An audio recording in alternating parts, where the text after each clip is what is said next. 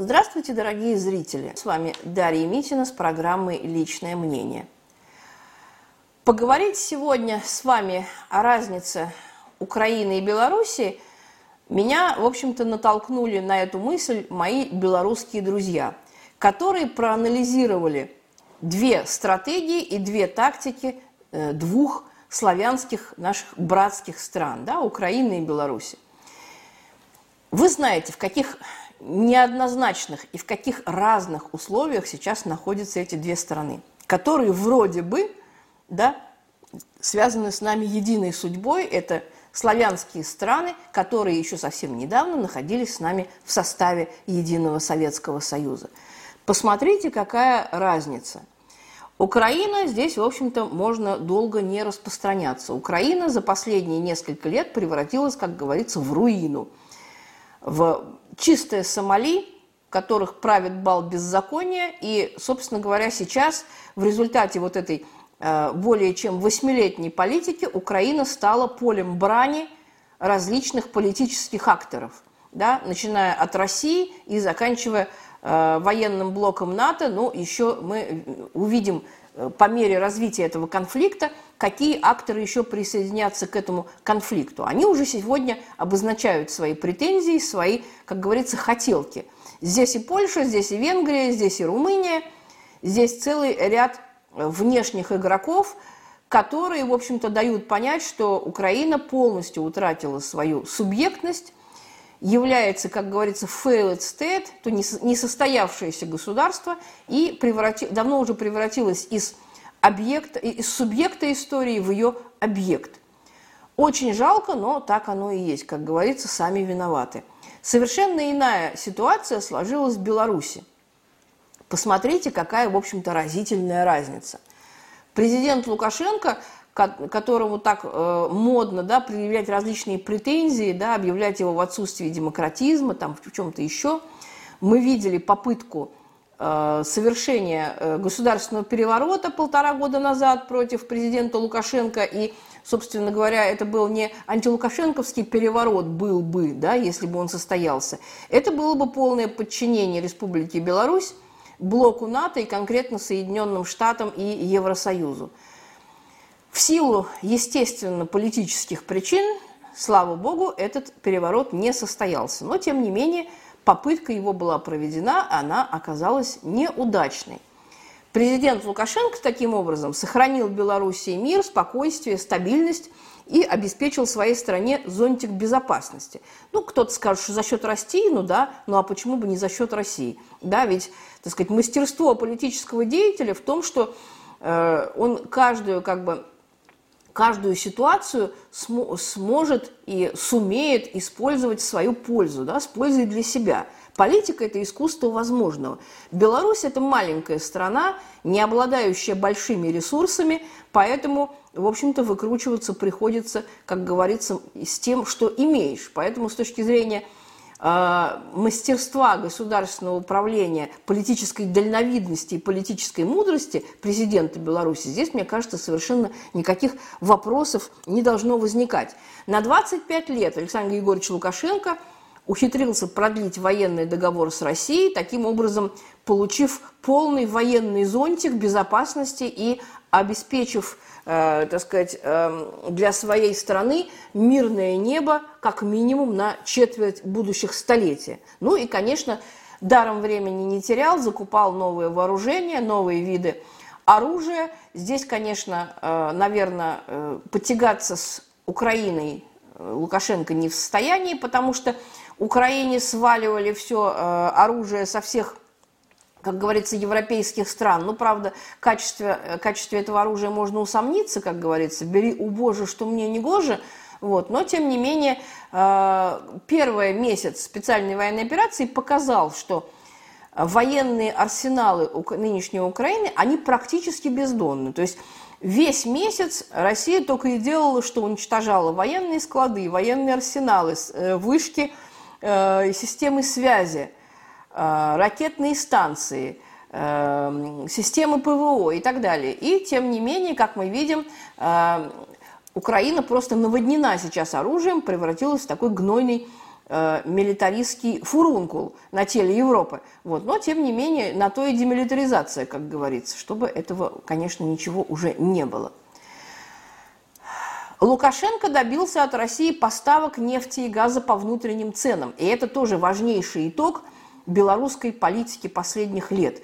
Вы помните, какие были ожесточенные баталии, какие были глубокие политические кризисы между Россией и Белоруссией из-за э, вопроса цен на нефть и газ. Но, как мы знаем, это все уже в далеком прошлом, и теперь, вспоминая об этом, можно только тихо подсмеиваться, потому что бодались Минск с Москвой многие годы, и вот это бодание, оно, в общем-то, завершилось совершенно положительно для Минска.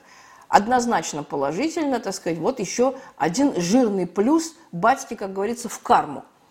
Кроме этого, Лукашенко добился открытия границ между Российской Федерацией и э, Республикой Беларусь с российской стороны. Теперь в сторону России могут спокойно перемещаться и сами белорусы, и всевозможные грузы. Это очень облегчает систему торговли и вообще, так сказать, делает наши две страны еще ближе, знаменуя более тесную и более глубокую интеграцию. Э, Лукашенко повел себя очень грамотно и в ходе российско-казахстанского конфликта, да, и в ходе, в ходе российского-украинского конфликта. Он еще раз подтвердил верность принципам ОДКБ, как мы знаем, да, он направил свои военные подразделения э, наводить порядок в Казахстан наряду с вооруженными силами Российской Федерации, то есть повел себя как дисциплинированный член организации договора коллективной безопасности. И таким образом, так сказать, еще раз репутационно подтвердил, что, э, в общем-то, на него можно рассчитывать, и он верный и надежный союзник. Вопреки вот этим бесконечным воплям и визгам, которые мы с вами слушаем на протяжении уже полутора лет. Аж немножко надоело, да? Э, у нас есть, очевидно, совершенно группа э, экспертов, я так понимаю, которые не просто так, а за толику малую готовы всем рассказать, что батька он предатель, он коварный, он шпион, он, так сказать, Россию в нужный момент сдаст, предаст и так далее. Вот сейчас, сейчас цена вот, этим, вот этому всему э, глупому и, э, в общем-то, провокационному трепу, она видна. Да? Вот сейчас, когда наступили критические времена, все эти эксперты, они почему-то в момент заткнулись. Да? Все их претензии к батьке, они в момент обнулились. Да? Вот даже странно. Кричали люди, кричали, доказывали, доказывали, провоцировали, провоцировали э, в средствах массовой информации. А сейчас вот тишина. Все как-то вот затихли.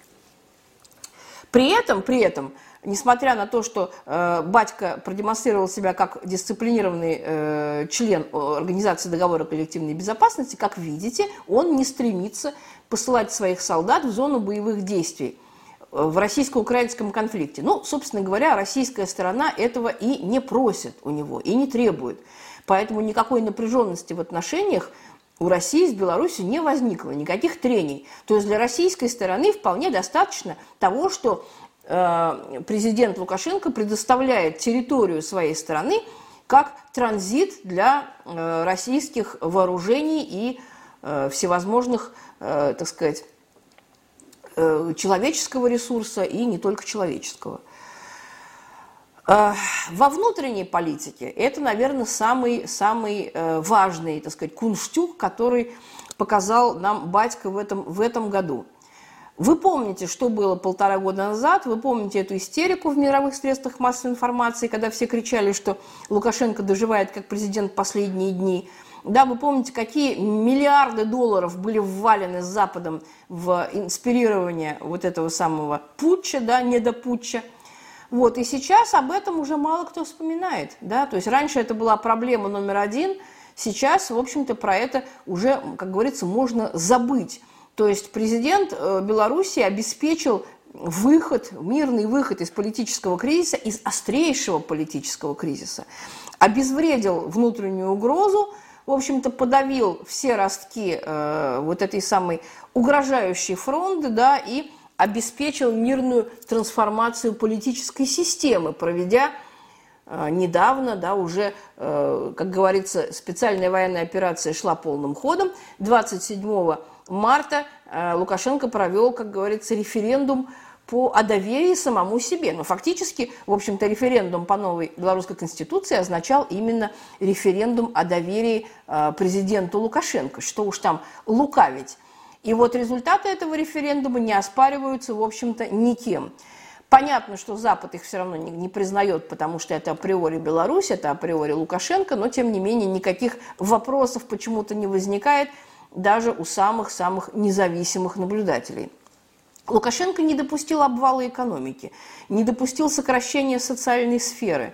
Все социальные статьи, которые в первоначальных проектах Конституции из нее исчезали, они в Конституции восстановлены да, под влиянием э, белорусских левых и э, белорусских э, так сказать, социалистов, коммунистов. Да, несмотря на то, что политическое развитие этих партий оставляет желать лучшего, тем не менее эти люди, они немало потрудились для того, чтобы все эти спорные моменты в Конституции были решены в пользу белорусского трудящегося, а не в пользу белорусского э, бюрократа или капиталиста. Таким образом, можно сказать, что Беларусь сохраняет свою, э, социальный характер своей экономики – Батька нарастил экспорт в ту же самую Россию, да, и пропетлял так между западными санкциями, что э, от того же SWIFT, да, Белоруссию не отключили, в отличие от России. Да? SWIFT – это действительно неприятная западная санкция, которая, в общем-то, очень усложняет жизнь. Вот э, многие российские банки э, уже от SWIFT отключены, а э, банки белорусские, между прочим, не один, несмотря на то, что как бы политическая, дипломатическая, экономическая изоляция и санкционная политика в отношении Беларуси имеют гораздо большую историю, чем в отношении Российской Федерации. То есть в итоге Беларусь сегодня мирная, стабильная, в общем-то, социально благополучная страна, в которой можно жить, не опасаясь того, что тебе прилетит в голову ракета, или твой дом будет разрушен каким-нибудь градом или чем-нибудь еще посерьезнее. А вот Украина, благодаря своим э, глупым э, наркоманским клоунам да, во власти, она превратилась в такое европейское Сомали. И в этом разница между двумя стратегиями и двумя судьбами этих стран – Конечно, мы не будем сегодня злорадствовать. В общем-то, специальная военная операция, она начиналась именно с целью э, приведения Украины в чувство и налаживания там мирной и нормальной жизни, да, без нацизма, без олигархического капитала. И я думаю, что мы э, увидим совершенно в ближайшее уже время да, новые интеграционные формы и э, новые международные, межгосударственные образования на территории Европы. Если забежать немножко вперед, то именно это мы и увидим на нашем постсоветском пространстве. Но это уже предмет совершенно другого разговора. С вами была Дарья Митина. Не переключайтесь, встретимся с вами через неделю. Пока.